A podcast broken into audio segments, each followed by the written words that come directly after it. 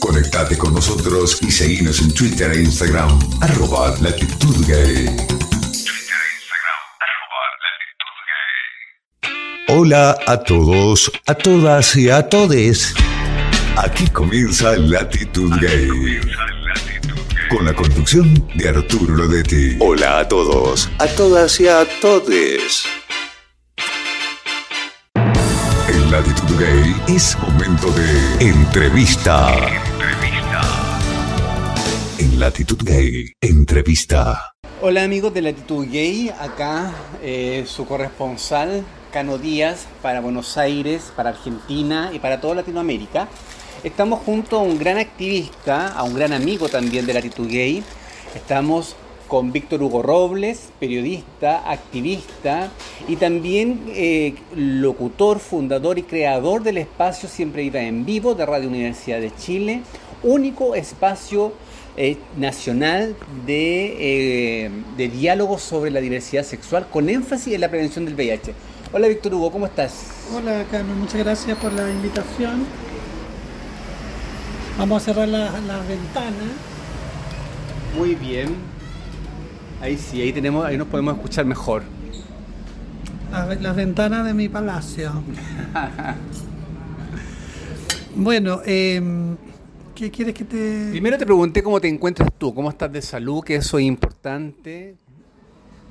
Bueno, primero estamos en un espacio de encuentro LGTBI aquí en Santiago que le llaman los chinos gay. Importante decirlo, no sabemos si es porque el dueño es chino y es gay o porque aquí viene mucha comunidad LGTBI de la de acá de la, del Gay Town, como le llamaba Pedro Lemebel, que también era un lugar de mucha frecuencia y de encuentro del, del, de nuestro querido Pedro. Creo que hasta el presidente viene aquí a los, a los chinos gay. Y bueno, y si, y si la memoria no me falla, Pedro fue el que lo bautizó como los chinos gay. No, ya se conocía como los Ya se chinos conocía, gay, pero él ya. lo popularizó. Lo popularizó, Él lo perfecto. popularizó después de que en, un- en una previa de un año nuevo vino aquí a comer con unas amigas y hubo un asalto. Hubo un asalto aquí con rehenes y con pistola y todo, y entonces él escribió un texto de dos capítulos que se llamaba eh, el, el- el asalto a los chinos gay. Entonces él contaba todos los detalles de los... Y se supone que él pinchó y como que se enamoró de uno de los asaltantes. Es la historia de loca que ocurre en estos lugares. Así que muchas gracias por encontrarnos en este emblemático espacio. Bueno, y le, y le comentamos que este espacio para la gente que visite Chile, que visite Santiago, se encuentra en el barrio Las Tarrias, entre las calles eh, de la Barra, y, eh, y esta es Catedral, y en la calle Catedral, ¿ya? O, eh, o Monjitas. Así es que ahí lo pueden encontrar si y a preguntando si llega a Roma. Víctor, primero, ¿cómo has estado tú? Con hartas tareas dentro de la radio, sigue tu programa radial, eh, eh, cuáles son los desafíos que tiene para, para el próximo año, considerando que estamos pronto de diciembre también. Sí, bueno, estamos con la salud un poquito delicada porque me tuvieron que operar de mi ojito, de mi ojo con mi ojo con silicona, digo yo, mi ojo travesti, a propósito de- la- del VIH y de una tuberculosis que tuve hace muchos, muchísimos años. Y otras afe- afecciones también del cuerpo, que son la- los estigmas que, ¿no? que cargamos y tenemos que enfrentar también las personas que vivimos con VIH. Y digo esto pensando que estamos vísperas ya de un nuevo primero de diciembre del 2022, donde los desafíos, del- en la- particularmente en las políticas públicas y en, la, y en, las, en las comunidades eh, asociativas, en los grupos eh, comunitarios siguen siendo desgraciadamente los mismos, es decir, hemos avanzado muy poco, hay un gobierno que se autodeclara un gobierno eh, feminista, un gobierno ciudadano, sin embargo Abierto a la diversidad. abierto a la diversidad, bueno, con ministros también de la diversidad, ministros gay, ministras lesbianas, eh, con bastante participación aparentemente formal, con mesas constituidas de población trans, con una pareja del presidente que aparentemente es muy cercana a estos temas, pero hemos visto demasiadas mesas, demasiadas promesas, demasiado encuentro, demasiado análisis y las cosas siguen igual o tal vez peor que en, en un gobierno de derecha. ¿no? Yo me sumo, se, digamos, se vende un humo, pero no hay políticas públicas concretas respecto a estos temas. Me sumo a tus palabras. ¿Y, y qué te pasa, Víctor? ¿Cuál, ¿Cuál es tu análisis? Porque tú eres un activista histórico eh, y, y todos, todos conocemos, eh, bueno, en gran parte te conocemos la- eh, tu trayectoria. la cual se ha mantenido con una línea firme, incluso ha sido presionado para, para entregar ciertos apoyos de los cuales tú te has, te has restado y has seguido como en esa línea. Eh, ¿qué ¿Cuál es tu impresión, Maya, de la crítica que uno pueda hacer sobre estas mesas que se están organizando, sobre esta, estos diálogos o, esto, o, esta, o estos, estos ¿cómo, ¿cómo, se puede llamar? Como estos anuncios de, de, cercanía, cuando eh, en realidad estamos viendo que la falta de política se esconde o se puede tapar con estas mesas que no conducen hoy en la actualidad a ninguna parte. Sí, bueno, importante decir que son necesarias y creo yo también es importante, no voy a descalificar la participación de compañeros y compañeras que participan en estas instancias. Es mejor tenerlas que no tenerlas, definitivamente. Sin embargo, el punto es cómo tú enfrentas, cómo abordas y cómo te sitúas en, esa, en esas instancias formales e institucionales. Sí. Víctor, lo que pasa es que a mí me da la impresión que estas mesas parten como si no hubo nada antes. Y, eh, y yo, bueno, yo he visto algunos trabajos donde se sigue con la misma dinámica que se ha ocupado los, durante los últimos 30 años y que claramente, yo no sé si tú compartes conmigo esta afirmación, pero Chile ha fracasado en respuesta al tema del VIH y al tema de la no discriminación. Bueno, creo que es muy prematuro decir que ha fracasado. Yo creo que vamos para allá, seguramente. Espero que no, ¿ah? Espero que no, pero como te decía, yo creo que son, son necesarias, importantes estas iniciativas formales, institucionales del Estado, del gobierno, porque antes no habían. Entonces, eh, primero es decir que, que son valiosas, que tienen un valor, pero mi preocupación es cómo se sitúan las organizaciones en esa instancia. No me preocupa cómo se sitúe necesariamente el Estado o el gobierno, porque sabemos que siempre lo van a hacer, ya sea por aparecer políticamente correcto, porque es parte de lo bien visto y porque los temas LGTBI de género son los temas que ahora son, se tratan en, los, gobiernos modernos, son temas de interés público. Entonces la preocupación es cómo los activistas se sientan, si se sientan, primero si se sientan, si se sientan cómodamente. ¿Quiénes son los que se sientan? ¿Quiénes son los que son convocados? ¿Quiénes se sientan? eh, quienes eh, hacen activismo disidente ahí, quienes presionan o, o siguen el ritmo del, del, Estado y de las autoridades. Yo, eh, la verdad es que mi, mi, impresión, mi análisis, por lo que he visto y lo que he reporteado, es que estas mesas han avanzado muy poco, los activistas, las organizaciones están más bien ahí eh, esperando que el Estado haga algo que sorprenda, pero no he visto demasiada incidencia, no he visto demasiada preocupación, ni tampoco he visto demasiada política, de hecho política callejera, de, impacto público, no hay. Entonces, como bien dices tú en tu análisis temerario, eh, podríamos hablar de un fracaso de las políticas públicas en VIH-Sida, pero tal vez muy prematuro, porque también es cierto que este gobierno lleva ocho meses, pero llevan ocho meses de improvisación, ¿no? Uno esperaría que hubiesen sido ocho meses de, de escucha, de reparación, meses, meses también de ir, eh, de ir abriendo espacios, de escuchar a las comunidades. A mí me ha tocado participar en, en instancias, en mesas, por ejemplo, informativas sobre la viruela del mono. He estado también en reuniones con autoridades. Entonces, lo único que, lo, lo que uno ve es lo mismo de siempre. ¿no? Autoridades que escuchan, autoridades que dicen sí, sí, por supuesto, estamos con ustedes pero uno no lo ve en la práctica. Entonces pareciera ser que es cierto que fracasaron, pero yo les daría un poquito más de tiempo para decir que fracasaron rotundamente. Dejémoslo en que van camino al fracaso. Bueno, bueno. Eh, Víctor dice que van camino al fracaso. Yo, yo creo definitivamente que hay un fracaso y hay un fracaso porque no existe, a mi juicio, una política pública. Lo que, lo que mayoritariamente vemos es un programa que se divide en las distintas regiones, pero con un nivel de alcance, un nivel de impacto bastante limitado. Víctor, bueno, como estamos hablando este nuevo escenario de la, de la, de mesa, este nuevo escenario de la sensibilidad del gobierno frente al tema, eh, estamos con, un, con, una, con una encrucijada, con un entrampe, que es eh, VIH, COVID y ahora viruela del mono. Y eh, con el tema de la viruela del mono y con el tema del COVID, este gobierno nos ha sorprendido, o por lo menos yo me he sorprendido con cierta información que no, hemos, que no nos hemos enterado como población, sino más bien ha salido tiempo después.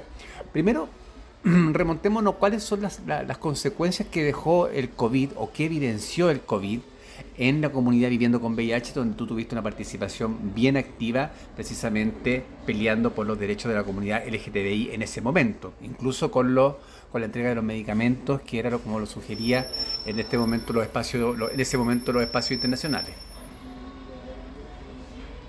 Bueno, primero decir que el COVID-19 ha visibilizado, pero a su vez ha invisibilizado también primero ha visibilizado que nuestro sistema público de salud es un sistema muy frágil, un sistema también pobre, eh, y, lo, y digo pobre porque yo me atiendo en la salud pública, entonces yo veo veo cómo se llenan los hospitales, yo veo, soy testigo también de las largas listas de espera, veo también el maltrato que sufren sobre todo los adultos mayores, veo la entrada, el ingreso de nuevas personas a los programas, particularmente de VIH, veo el aumento, estaba en una reunión hoy día escuchando más del 40% de las personas que se atienden en la región metropolitana de, eh, por VIH son personas migrantes.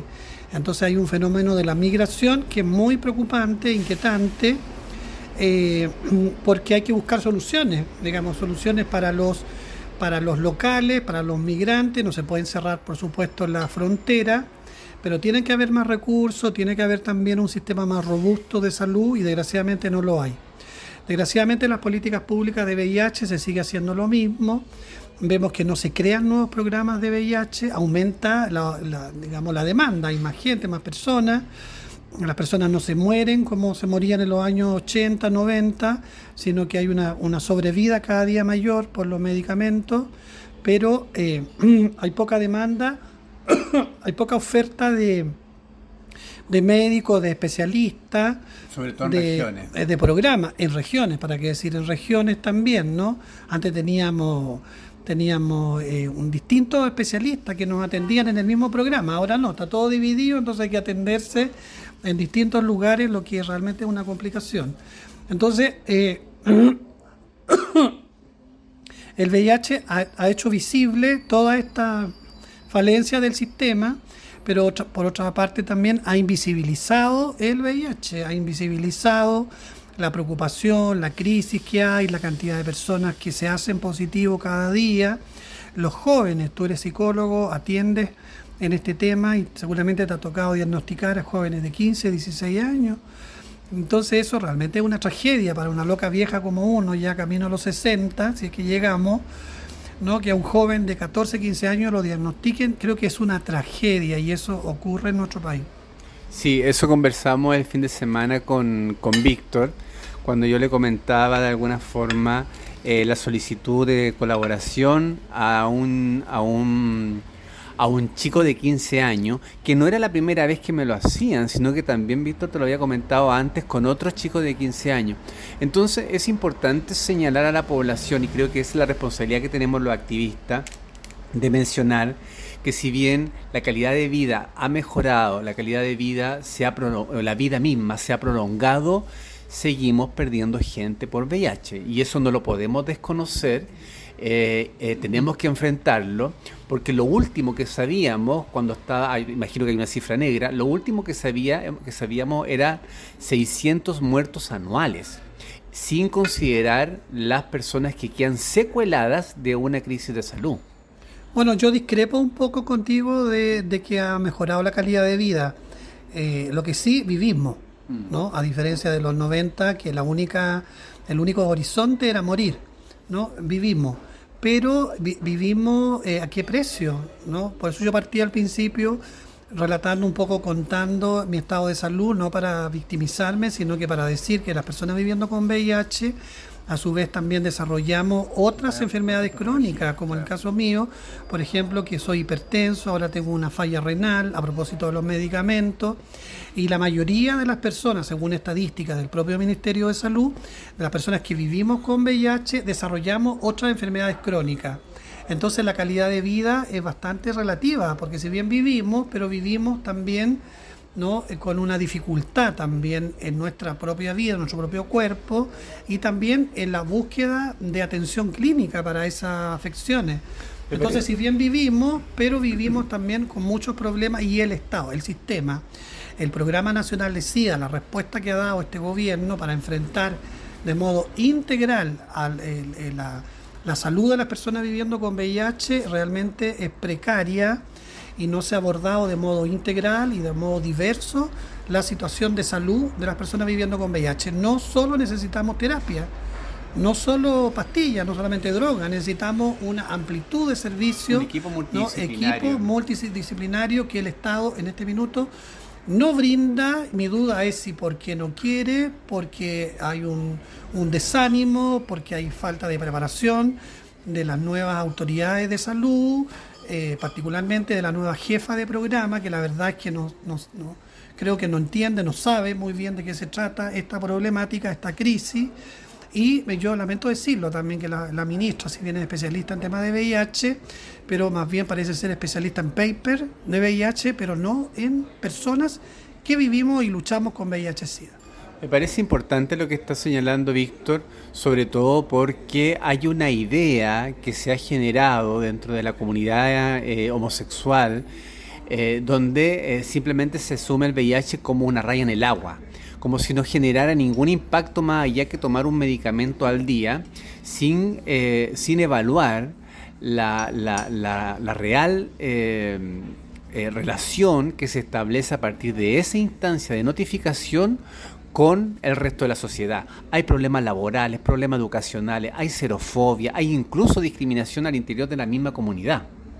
Bueno, de hecho hemos llegado a, la exageración, la verdad, y al escándalo de escuchar a médicos que dicen que entre tener VIH y tener, por ejemplo, diabetes, ellos hubiesen preferido tener VIH. Eh, ¿no? Entonces, claro, si un médico dice eso es porque no sabe lo que es vivir con VIH, porque no sabe lo que significa enfrentarse, como bien dices tú, no solamente a tu cuerpo, al, ¿no? al ensayo también clínico que hay respecto de nosotros, sino que eh, a la discriminación, a la falta de oportunidades, a la pérdida de trabajo y además vivir permanentemente con una espada de Democles que es eh, vivir con una enfermedad mortal hasta el día de hoy, porque el VIH tiene tratamiento, pero no tiene cura. Es importante eso que señala Víctor. Creo que hay que tomar eh, conciencia y generar una política pública con la ciudadanía, llamando a los activistas y, eh, y de cara a, las personas afectadas. Estamos a, poco tiempo del de, primero de diciembre, donde recordamos a todas las personas que parten o que bueno que partieron a, causa del VIH. Eh, un año más, ya un año más con nuevas pérdidas, un año más donde eh, seguimos sintiendo lejana al Estado en la intervención del VIH. Seguimos viendo, como tú bien señalaste, eh, mucha disposición al diálogo, muchas conversaciones en reuniones, pero en términos concretos, cuando tenemos que aterrizar esto y bajarlo a la realidad, tú como activista, yo como activista, me encuentro precisamente con niños de 15 años notificados de VIH.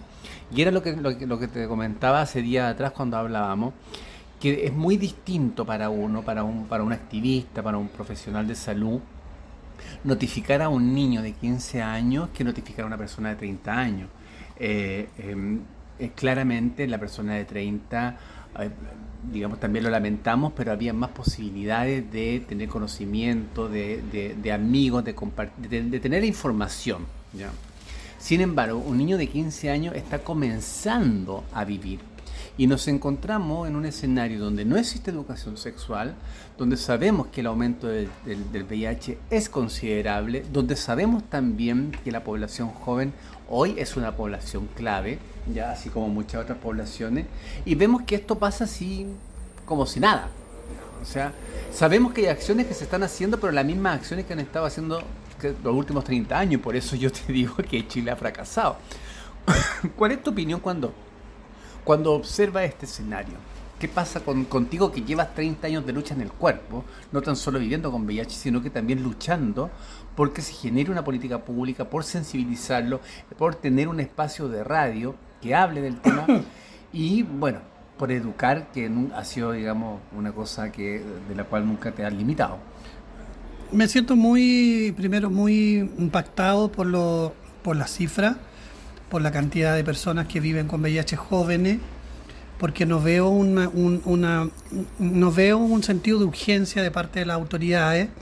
Creo que se ha perdido mucho tiempo en discusiones constitucionales, en grandes discusiones políticas de cambios estructurales, pero en la vida cotidiana, los cambios en la vida cotidiana, los cambios que tienen que ver con tu vida diaria con la salud, con el trabajo, con el bienestar, particularmente la salud, todavía está muy, muy, muy, muy, muy, muy al debe y no hay una gran preocupación. Lo que uno ve de las autoridades, no ve gran preocupación en esos temas.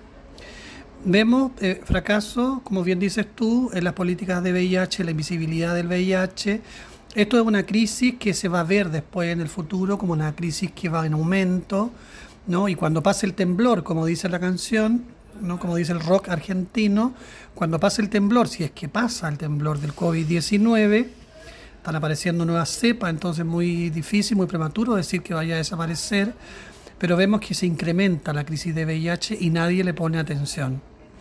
Nadie le pone atención, eh, nadie le pone presupuesto, hay pocos rostros también, rostros, personas visibles, personas incidentes, las organizaciones están mucho más más interesada y abocada en sus proyectos, sus proyectos financiados por el Estado. Entonces, hay una dependencia ahí muy directa de la, del dinero que entrega el Estado respecto de las políticas públicas.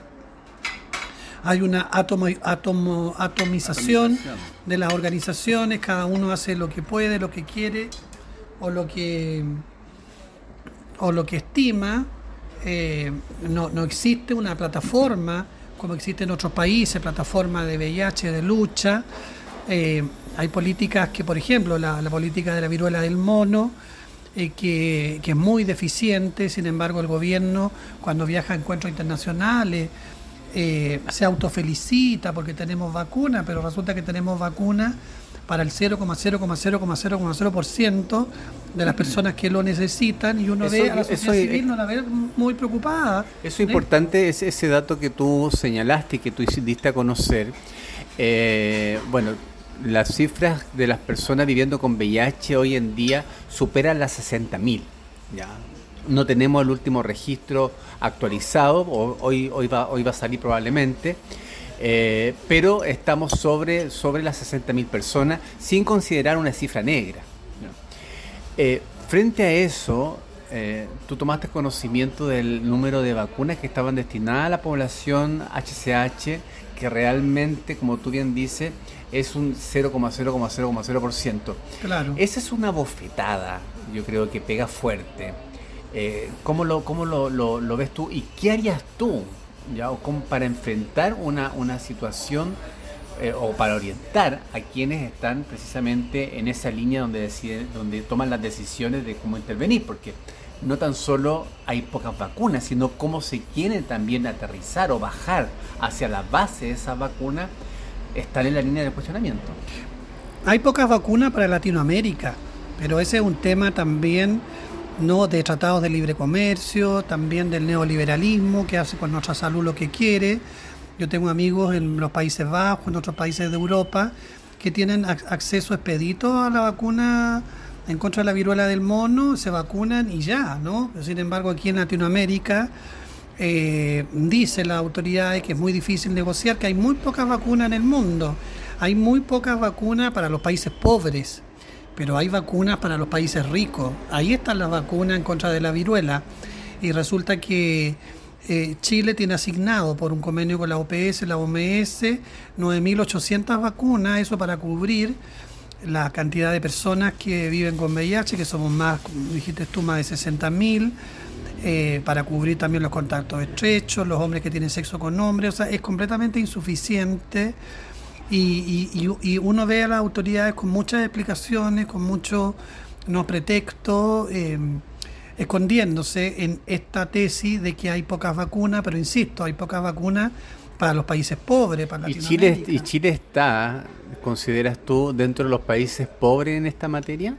No, porque Chile ha suscrito convenios eh, internacionales, parte de la OCDE, es un país rico es un país rico en Latinoamérica, entonces uno esperaría una actitud mucho más proactiva, primero, de las organizaciones, ¿no? de los activistas, de las agrupaciones, eh, pero particularmente del Estado, del Estado, de las autoridades públicas, porque ellos tienen la responsabilidad que no pueden eludir de, de respetar la vida y la salud de los ciudadanos. Y respecto a la viruela del mono, no está ocurriendo porque gran parte, más del 50% de las personas afectadas por viruela del mono son personas que viven con VIH. Me temo yo que pueden haber incluso muertos por la viruela del mono y la autoridad eh, sanitaria, el gobierno, no lo ha querido señalar, no lo ha querido decir. Espero que no. Espero que no, pero yo lamentablemente, la información que yo tengo es que sí, habrían personas ya y yo, yo y yo confirmo tu información, Víctor Hugo, sí, hay personas fallecidas por la viruela del mono y lamentablemente el gobierno no nos ha informado. Y no tan solo eso, sino que también la nueva variante, que tiene hoy como un nombre, un nombre bastante drag por, no decir lo, mínimo, eh, la nueva variante eh, eh, se presentó en Chile hace más de un mes y esto, esto lo supimos nosotros por los medios de comunicación. Entonces no podemos seguir con la lógica, con, la lógica de nos enteramos por la prensa de las situaciones que se están viviendo en Chile. Eso creo que no puede suceder. O sea, eh, eh, queda en evidencia que acá lo que no destapa eh, el periodismo, un periodismo que es bastante singular en nuestro país, un periodismo que que marca hacia la derecha y que todos lo sabemos, pero que logra estos pequeños vacíos, yo creo, para los periodistas poder dar cuenta de lo que está sucediendo. Entonces tenemos a, poco tiempo de, conmemorar otro, otro, otro año, de, otro, otro día de las personas que partieron por VIH, tenemos un gobierno que nos hace desconfiar de la información que entrega, puesto que no la tenemos al día como corresponde y de alguna manera no, nos deja ahí como la cuerda floja. ¿Cuál, cuál es tu opinión, Víctor, sobre eso? Claro, bueno, primero vamos a llegar a un primero de diciembre sin movilización comunitaria, sin fuerza civil. Vamos a llegar también a un primero de diciembre con autoridades que todavía se están instalando, que están habitando cargos, como dice bien ciúticamente la vocera del gobierno, el presidente de la República. Uno esperaría que las autoridades no habiten los cargos, sino que los ejerzan los ejerzan, porque ese es el rol de su cargo, ejercerlo, no se habita, la, se habita la oficina, claro. pero se ejerce el cargo desde la, desde Se ejerce el cargo, entonces hemos visto ya dos ministras de salud, ministras que debiesen estar, ser, ser cómplices de, de las diversidades sexuales, ser cómplices de la lucha de las personas viviendo con VIH y no ocurre así. Vemos muchas dificultades de reunirse con la autoridad, que te escuchen las autoridades, pero el punto es que aunque te escuchen, no te escuchan no, no te escuchan. Entonces, desgraciadamente hay mucha falencia. Eh, me temo yo que esto va, se va a acrecentar, va a aumentar, porque también las variantes del, del COVID-19 han ido cambiando, ahora hay variantes mucho más contagiosas y vemos a un gobierno que libera medidas, ¿no? Que, no, que no insiste en el uso de la mascarilla, pareciera ser que el COVID terminó. ¿no? Y la gente actúa como que si el COVID hubiese terminado, pero todos los días mueren personas por COVID-19. Todos los días mueren personas también producto del VIH. ¿Cuántas personas han muerto en coinfección con COVID-19 y VIH, por ejemplo? Yo he preguntado, he pedido por ley de transparencia al Ministerio de Salud y dicen que esa información no la tienen.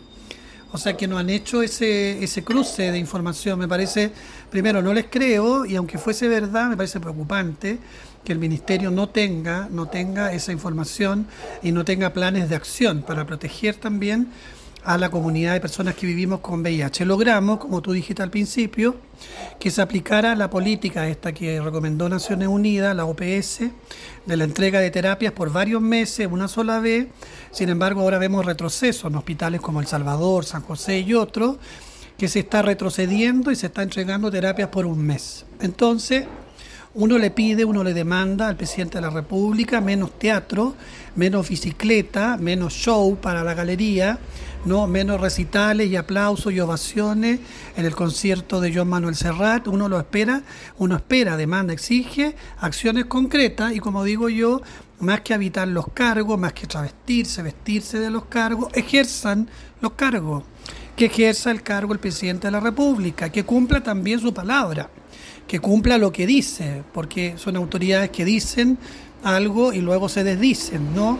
Ellos se justifican diciendo que tienen que aprender, que otra cosa es con guitarra.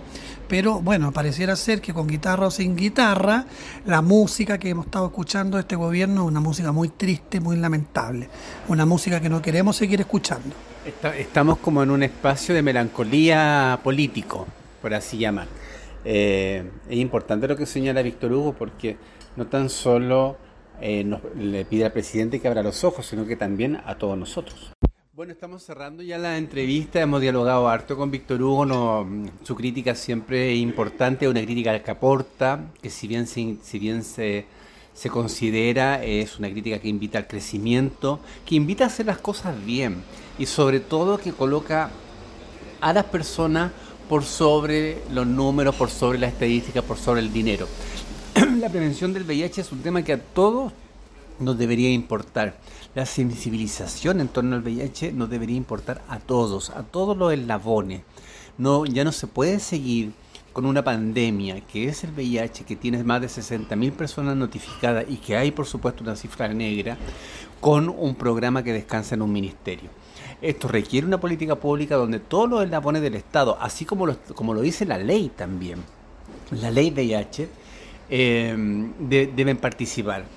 ¿Por qué? Porque las personas conviviendo con VIH trabajan, estudian, son padres, son madres, ya son familias, son hermanos, o sea, cumplen, son, son personas que están incluidas en la sociedad y por lo mismo no podemos seguir fomentando su marginación.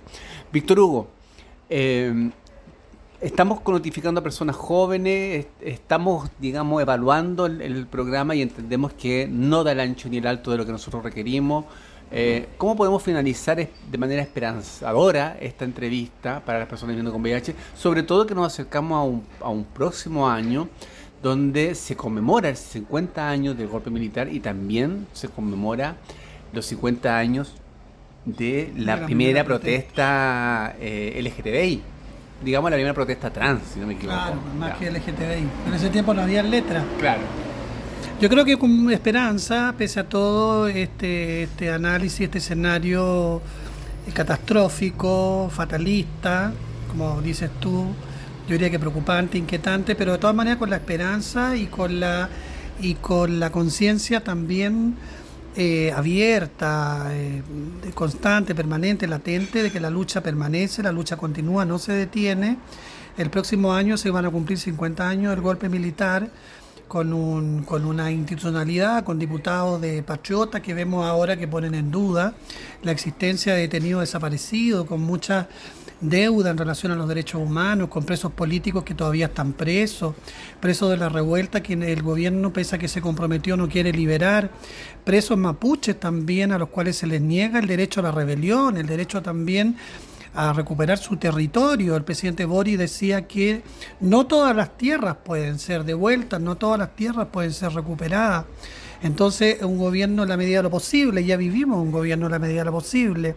Tenemos que hacer lo posible y lo imposible porque el próximo año sea un año de resistencia, de lucha, para recordar a todos nuestros caídos, para recordar también a los compañeros que ya no están, para recordar y homenajear también a las locas del 73, se van a cumplir 50 años de la primera protesta de la disidencia de la comunidad trans, eran locas trans prostibulares muy jóvenes, yo tengo un diálogo, un contacto con varias de ellas, ahora que sobreviven, que están vivas, estamos preparando algo bonito también para ese aniversario. Y como diría el comandante Che Guevara, la única lucha que mm, se pierde es la que se abandona y no hay que abandonar.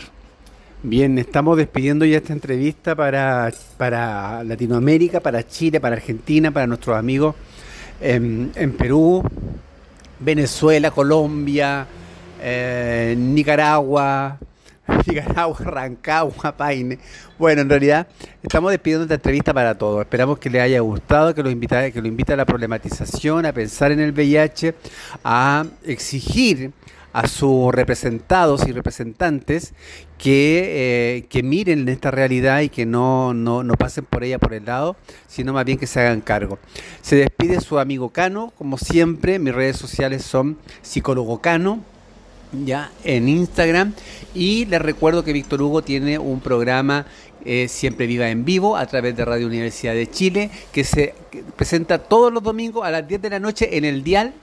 Sí, todos los días domingos la Radio Universidad de Chile, la radio que piensa, la radio pública de nuestro país, la radio de la diversidad, la radio del VIH, en el 102.5 para todo Santiago, pero también para todo el mundo, para todo el mundo Cosmocolita, www.radiouchile.cl, el programa Siempre Viva en Vivo. Siempre viva, nunca en viva. Muy bien, entonces para los como colita ya saben que en el fin del mundo hay un espacio donde podemos hablar, discutir, debatir sobre lo que significa nuestra realidad y seguir avanzando. y todos los domingos a las 10 de la noche. Así es que nos despedimos. Chao, chao. Y feliz eh, día, feliz semana, feliz año para todos. Llegamos al final de Latitud Gay. Los invito a encontrarnos en un próximo programa para que juntos transitemos lo mejor de nosotros mismos. Lo mejor de nosotros Dale me gusta a nuestra fanpage, Latitud Gay Media.